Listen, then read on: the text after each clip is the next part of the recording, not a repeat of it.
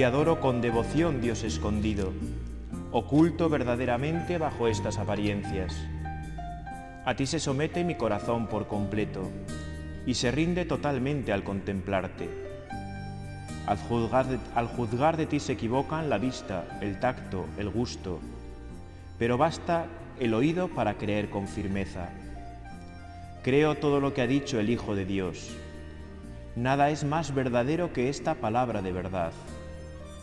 En la cruz se escondía solo la divinidad, pero aquí se esconde también la humanidad. Sin embargo, creo y confieso ambas cosas, y pido lo que pidió aquel ladrón arrepentido. No veo las llagas como las vio Tomás, pero confieso que eres mi Dios. Haz que yo crea más y más en ti, que en ti espere y que te ame. Memorial de la muerte del Señor, pan vivo que das la vida al hombre, concede a mi alma que de ti viva y que siempre saboree tu dulzura. Señor Jesús, pelícano bueno, límpiame a mí el mundo con tu sangre, de la que una sola gota puede liberar de todos los crímenes al mundo entero. Jesús, a quien ahora veo oculto, te ruego que se cumpla lo que tanto ansío, que al mirar tu rostro cara a cara, sea yo feliz viendo tu gloria. Amén.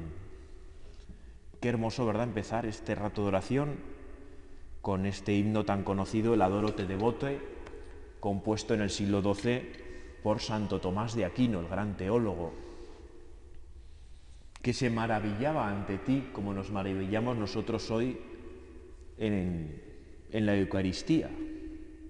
¿Cómo no maravillarnos ante Jesús Eucaristía?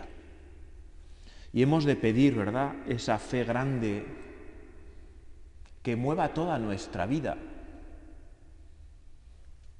que mueva y que a través de nosotros mueva pues a todas nuestras familias, a nuestra parroquia, las hermanas a la congregación, para que toda nuestra vida sea movida por la fe.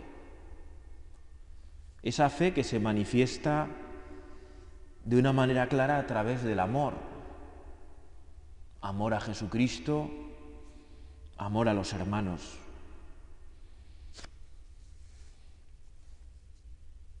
Se me ocurría titular a esta, a esta, a esta parroquia, titular a esta meditación, que no sé dónde tengo la cabeza, un año feliz, un año santo, un año de paz. ¿Verdad? Porque ahora, a comienzos de año, todavía, ¿verdad? En estas fechas, a mediados de enero, cuando te encuentras con personas con las que no te has visto y que tienes trato frecuente, pues todavía te felicitas el año. ¿no? Yo esta mañana estaba en el colegio del Puy, que todavía no había estado, en este nuevo año, y todos los profesores, feliz año, feliz año, feliz año, feliz año. ¿verdad? Bueno, yo también a ellos, ¿no? porque es una cosa hermosa, ¿no? Desearse un buen año es algo hermoso.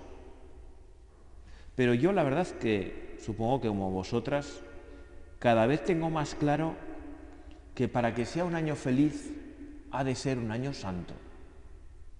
Un año santo. Un año santo quiere decir un año unidos a Jesucristo. Y cuanto más unidos a Jesucristo, mejor. Porque la vida cristiana no consiste en vivir en gracia o vivir en pecado. Hombre, pues en algún sentido sí, ¿verdad? Pero es poco eso. La vida cristiana consiste en vivir muy en gracia, muy en gracia. Y aquí pues el modelo lo tenemos siempre, ¿verdad? En tu Madre Jesús, en Santa María, en nuestra Madre del Cielo. Ella es la llena de gracia, la llena de Dios, la llena del Espíritu Santo. Nadie como tu Madre Jesús ha vivido esa relación de intimidad con la Santísima Trinidad, con cada una de las divinas personas, contigo, con el Padre y con el Espíritu Santo. El Señor te bendiga y te proteja, ilumine su rostro sobre ti y te conceda su favor. El Señor te muestre su rostro y te conceda la paz. Con estas palabras hermosas, ¿verdad?, de bendición, que recoge el libro de los números en el Antiguo Testamento, Comenzábamos el año el día 1 de enero, era la primera lectura. Contar con la bendición de Dios. Es muy grande, ¿eh? que a veces pienso que a veces las cosas más obvias, como no se suelen comentar, porque se dan por, por supuestas, se dan por hechas, pues nos parece que son como, bueno, pues andar por casa, sí, sí, ya lo sabemos, y las valoramos poco. Cuando contar con la bendición de Dios, saber que Dios está desde el cielo, ¿verdad? Dios Padre desde el cielo, estás, Señor, deseando bendecirnos. Lo que, quiere, lo que tú quieres, Padre, para nosotros es bendecirnos, decir bien a nuestra vida. Que vivamos cada día más en ti, lo podemos decir así, endiosados, que nos suena muy fuerte, pero es así. Os voy a contar una anécdota que me acordaba ahora. El día de... ¿Qué día fue? Yo creo que el día 2 comí en Pamplona, en casa de mi hermano, que tiene 10 hijos, los que estuvieron por aquí el día de Navidad. Y, entonces estábamos ahí antes de la comida en, tomando un aperitivo y una de las hijas, que tiene pues 12, 13 años, bastante jovencita, dijo, tengo que consultaros algo, porque hoy en misa he estado pensando en eso de que somos hijos de Dios. Estos nos quedamos ahí un poco expectantes, ¿verdad? Porque con los chavales, pues muchas veces tienen intuiciones muy certeras, ¿no? Y decía, claro, si somos hijos de Dios, de alguna manera se puede decir que soy una diosa. Lo decía así muy, muy pizpereta, ¿no? Muy coqueta, como ilusionándose, ¿no? De... Y inmediatamente pues todos corrieron a decirle, no, no te creas eso, ¿no? Que no, que no. Cuando en realidad es un poco sí. Porque Dios lo que quiere es transmitirnos eh, su vida, que participemos de su vida, lo que quiere es endiosarnos, divinizarnos, divinizarnos. Yo le dije que sí, para un poco de asombro de todos los demás, y ella lo entendió, porque ya se le pasó la coquetería y vio la responsabilidad de lo que supone ser hijos de Dios. Claro, contando con un Padre tan bueno, ser hijos de Dios, ser divinizados supone subir a las alturas de Dios. Y me hizo gracia porque se quedó muy pensativa, ¿no? Se quedó muy callada y pensativa, dándole vueltas. Bueno, pues quizás a esas ideas que todos conocemos también, que las llevamos como impresas, ¿no? En nuestra cabeza, las tengamos que dejar que pasen al corazón y maravillarnos, ¿no? Pensar, bueno, es que, que Dios nos quiera divinizar, que Dios nos quiera hacer uno de los suyos, pertenecer a su familia, ser sus hijos, es algo realmente impresionante. Que desde la creación del mundo Dios nos haya destinado a ser hijos suyos desde antes de la creación del mundo, como dice San Pablo en su carta a los Efesios. Dios nos ha destinado a ser hijos suyos, intachables e irreprochables por el amor. ¿Sabes? Para pensarlo muchas veces, para quedarnos ahí contigo en la oración, Señor, dándonos cuenta de esta verdad tan grande y repetirnos, soy hijo de Dios. Caray. Y si no nos impresiona, tenemos un problema. Y no es pequeño el problema, porque nos tiene que impresionar, nos tiene que sobrecoger el amor que Dios nos tiene, que habiendo entre Él y nosotros una distancia infinita, porque la hay, quiere que, seamos sus hijos. Y la adopción que nos hace es real y somos herederos de sus promesas. Por eso Dios Padre nos bendice y nos quiere bendecir a lo largo del año y quiere que nos dejemos bendecir a lo largo del año. Claro, la bendición de Dios, el bien decir de Dios sobre nosotros, tiene la fuerza de transformarnos. Tú Jesús aquí presente con nosotros en la Eucaristía, eres la palabra creadora de Dios, a través de la cual se ha hecho todo cuanto existe. Tu palabra hoy sigue creando en nosotros esa vida nueva que deseas para cada uno, sin anular nada de lo que somos. Eso es lo maravilloso, ¿no?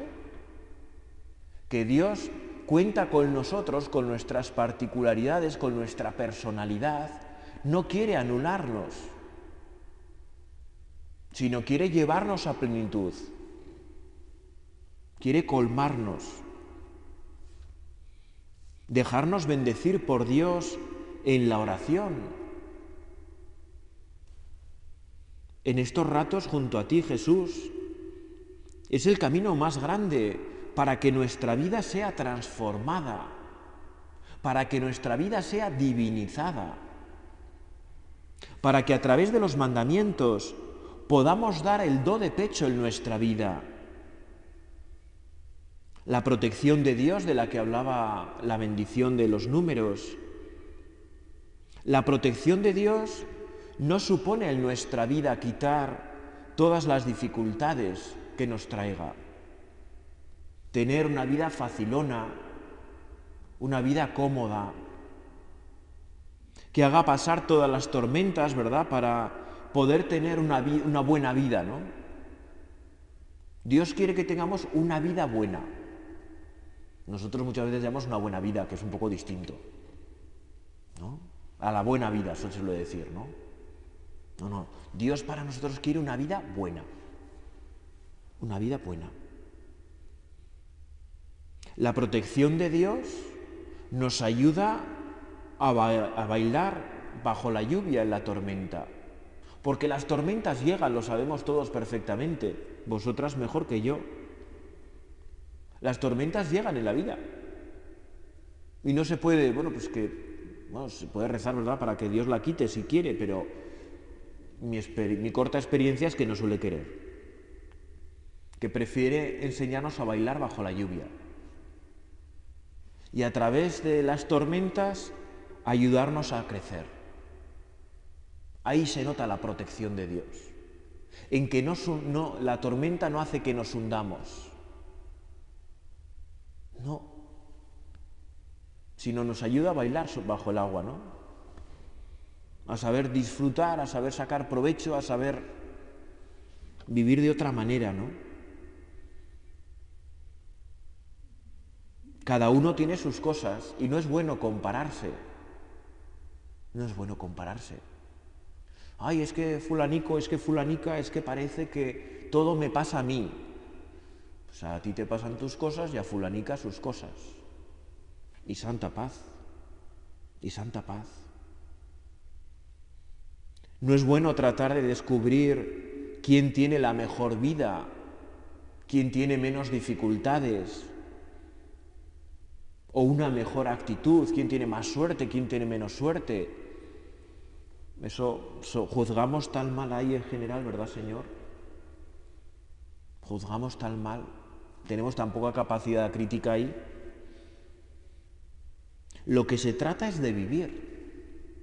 Lo que se trata es de gastar la vida amando, amar a Dios sobre todas las cosas, amar al prójimo como a nosotros mismos y amarse bien cada uno a sí mismo, claro.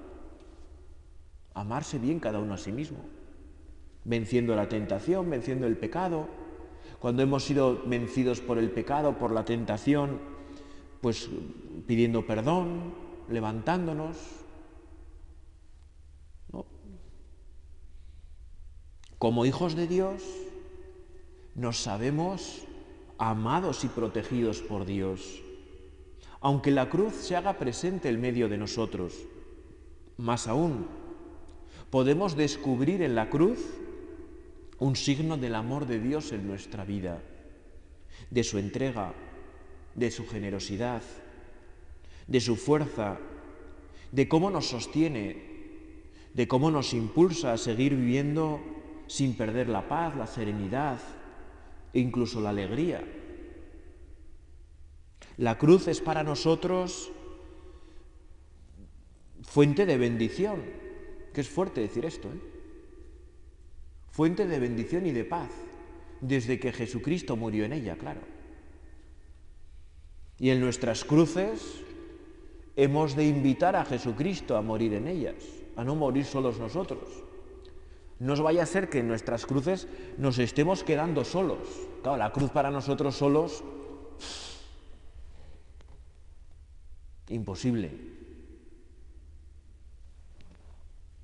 No, es que Jesucristo quiere morir en nuestras cruces. Eso es un misterio grande. Yo recuerdo que cuando fue el atentado este del Madrid del 11M, ¿os acordáis de los trenes? Que fue tan desastroso, ¿verdad? Preguntaron, ¿no? Pues no me acuerdo ahora si era el obispo o a un sacerdote o... Creo que era un sacerdote el que me lo contaba. ¿Dónde estaba Dios el 11M cuando explotaron las bombas? Y aquel sacerdote que es, ejerce el Madrid, que es de Madrid, que es un hombre muy bueno, dijo, pues en, dentro de los trenes estaba Jesucristo, sufriendo con los que sufrían. Ahí estaba Jesucristo. En esa cruz estaba Jesucristo. Yo creo que él nos lo contaba en un retiro que a mí fue una idea que se me... de esas ideas que se te clavan, ¿no? Porque es verdad. Nuestras cruces serán fuente de bendición y de paz si somos capaces de descubrir en ellas a Jesucristo, que no nos abandona, que está ahí por nosotros, con nosotros, junto a nosotros, y que muere para resucitar, claro, pero que muere. En una ocasión en el seminario, pues un seminarista lo pasó muy mal recuerdo un compañero del seminario, ¿no? por diversas circunstancias, lo pasó muy mal. Y cuando alguno le decía, bueno, es la cruz, se revelaba, ¿no? Al principio se revelaba, porque parece que es una idea de consuelo de... Pues es un poco así, ¿no? Pero luego lo fue entendiendo. Además, le había dicho otro que había sufrido bastante, o sea, que sabía de lo que hablaba, ¿no? es la cruz. Y yo al tiempo, cuando ya empezó a... Bueno, todavía estaba ahí un poco en la cruz, ¿eh? un poco crucificado. Éramos muy amigos, somos, vamos. Y me contaba, ¿no? He entendido qué significa la cruz. Claro, porque la cruz no es estas cruces de brillantes, ¿no? o las que vas en el bolsillo, de plata o de un metal ¿no? que, se, que lucen, que brillan, las cruces de las iglesias, todas limpias, todas impecables, ¿no? maravillosas, que qué bonita la cruz, qué tal. Claro, la cruz es el lugar donde morimos, es el lugar de tormento, y no es un lugar bonito, es un lugar desagradable, hasta que en ella encuentras a Jesucristo. Me decía, ¿no? Este seminarista me decía, qué mal lo he pasado hasta que he visto que en mi cruz, he descubierto que es cruz y que en esa cruz está conmigo Jesucristo crucificado, que no me abandona, que está ahí conmigo y que me anima a no bajarme de la cruz. Porque Jesucristo está crucificado en nuestras cruces y nos anima a no bajarnos de la cruz. Y ahí sentimos la protección de Dios. Ahí sentimos la bendición de Dios. Yo recuerdo que de cura, no sé, pues no llevaba mucho tiempo de cura, pero a mí me gusta, como os digo, como os he dicho al principio, ¿verdad? Pensar muchas veces las cosas obvias, ¿no? O a veces se me presentan en la cabeza las cosas muy obvias que nunca las he pensado demasiado y de repente digo, claro, anda, qué fuerte esto. Y recuerdo que, hombre, pues bendición ha recibido de curas a lo largo de la vida millones, ¿no? Pero recuerdo que una vez, pues, eh, por la calle hay personas que tienen costumbre de pedir a los curas la bendición. Y una señora con mucha fe me pidió la bendición por la calle, ¿no? Y, yo le di la bendición, pues trazando la cruz, claro. Y me di cuenta de eso. Que, pues, fijaros qué, párroco más tonto tenéis, ¿no? Pero, ¿qué le vamos a hacer? Me di cuenta, ¿no? Que bendigo con la cruz. Que es una pasada, porque, porque es como con un signo de maldición en principio, que la cruz en principio, claro, pues es un signo de maldición. Es una tortura. Es un lugar donde ha muerto Cristo donde tú has muerto por nosotros, Señor. Claro, es que... Y sin embargo es el signo de bendición, porque descubrimos que a través de la cruz Cristo nos dice bien, nos llena de su vida. Bueno, pues, eh, son cosas como muy obvias, ¿eh? O sea, no, pero a mí, no sé, como que me impresionan, me sobrecogen, ¿no? Porque dicen mucho para nuestra vida, dicen mucho para cuando para cuando lo pasamos mal, para cuando nos sentimos solos. Y es verdad que un cristiano pues no tiene derecho a sentirse solo nunca, pero hace falta que se dé cuenta, claro. Y hasta que se da cuenta lo pasa muy mal. Bueno, es la capacidad de descubrir en la cruz el signo mayor que tenemos del amor de Dios por nosotros. Decía un sacerdote, la cruz no es el centro de la fe cristiana, obviamente. El centro de la fe cristiana es la resurrección. Pero la cruz es la medida del amor de Dios por nosotros, del amor de Jesucristo, Dios hecho hombre, por nosotros. ¿Hasta cuánto tengo yo que amar a otro? La cruz es la medida. La cruz es la medida. Tú me dirás cuando estás crucificado, cuando estás crucificada, hasta sentirte crucificado por los demás. Claro. Por eso la cruz tiene un, lugar tan importante en nuestra vida, ¿no? Porque, porque nos habla de medida. ¿Hasta dónde tengo que amar al prójimo? Pues hasta morir por él. Que a veces morir por el prójimo es sonreírle, ¿eh? A ese que te ha hecho no sé qué y que le tienes atravesado, y es ponerle una sonrisa sincera. Y es tratarle con cariño, y es callar cuando sabes que lo que dices le va a ofender. Y dices, ay, no, me lo callo, que le voy a molestar. Eso es crucificarse por el prójimo. En la vida cotidiana luego hay momentos igual muy, muy espectaculares, ¿no? Pero en la vida cotidiana crucificarse por el prójimo muchas veces es simplemente sonreír. Sonreír a todos pero es que le hizo no sé qué a mi familia porque en el pasado su abuelo, a mi abuelo, no sé qué, tal, todos esos líos que a veces en los pueblos. Pues efectivamente duele sonreír a veces. O porque tienes un mal día, ¿no? Porque has dormido poco, has dormido mal, no te sientes con fuerzas y cuesta sonreír. Y dices, bueno, pues una sonrisa es morir a uno mismo. Pero sacas un bien de ahí, porque Dios saca bien de esas cosas, ¿no?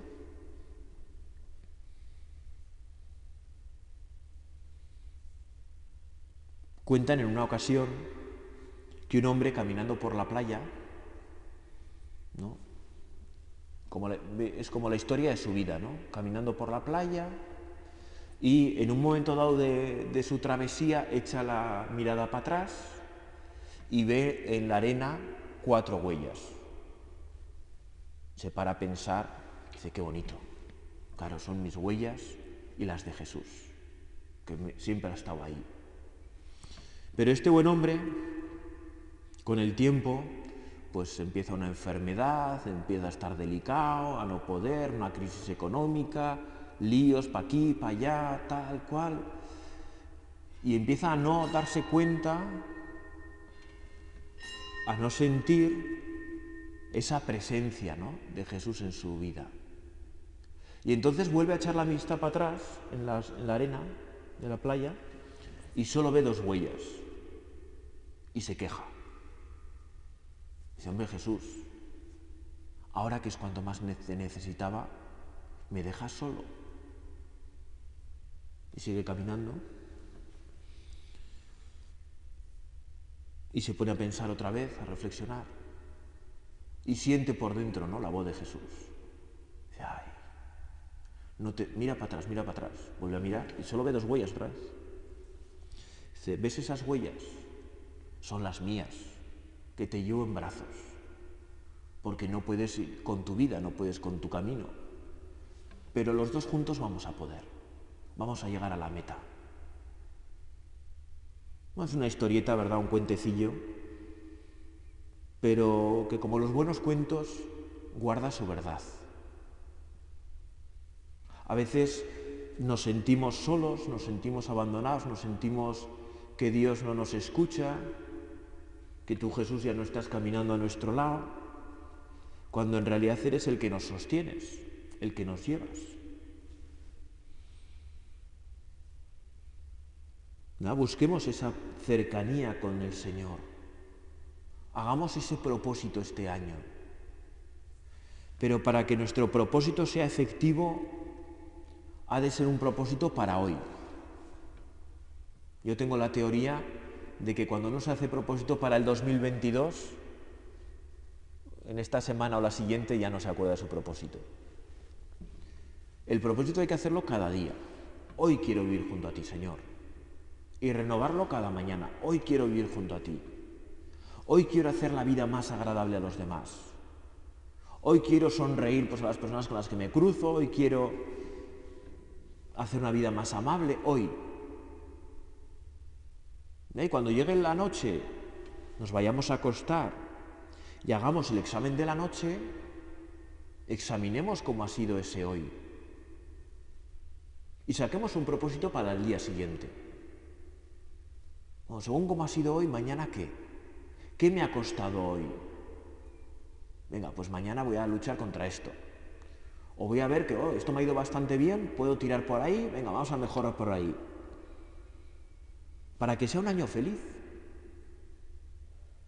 Para que realmente 2022 sea un año santo en nuestra vida, un año cada día unidos a Jesucristo, cada día más felices cada día más santos. porque 2022 es hoy. Es hoy, porque mañana igual no estamos, ¿eh? Vosotras y yo igual mañana no estamos. ¿Para qué vamos a pensar en 2022 muy para adelante igual no estamos? Pero hoy estamos. Hoy es el 2022. Vamos a hacer que hoy sea un día bueno, un día feliz, un día santo. Y si no lo logramos a la noche le pediremos perdón. Y si ha sido un buen día le daremos gracias. Y como normalmente será entreverado, como los pimientos, ¿verdad? Pues tendremos día cosas buenas, cosas malas, pues le daremos gracias, le pediremos perdón. Y diremos, venga, pues hay de todo, hay de todo. Te queremos pedir a ti también, María, que nos ayudes, ¿verdad?, en este comienzo de año Qué suerte tenemos, ¿verdad? Poder comenzar el año junto a Jesús en la Eucaristía. Es una gran suerte. A los pies de Santa María. Es una gran suerte. ¿No? Y pedir por intercesión tuya, María, que Dios nos siga bendiciendo, que Dios nos siga protegiendo, que Dios en Jesucristo nos muestra su rostro, que Dios nos siga bendiciendo con la paz hoy y cada día de nuestra vida. Dios te salve María, llena eres de gracia, el Señor es contigo. Bendita tú eres entre todas las mujeres, bendito es el fruto de tu vientre Jesús.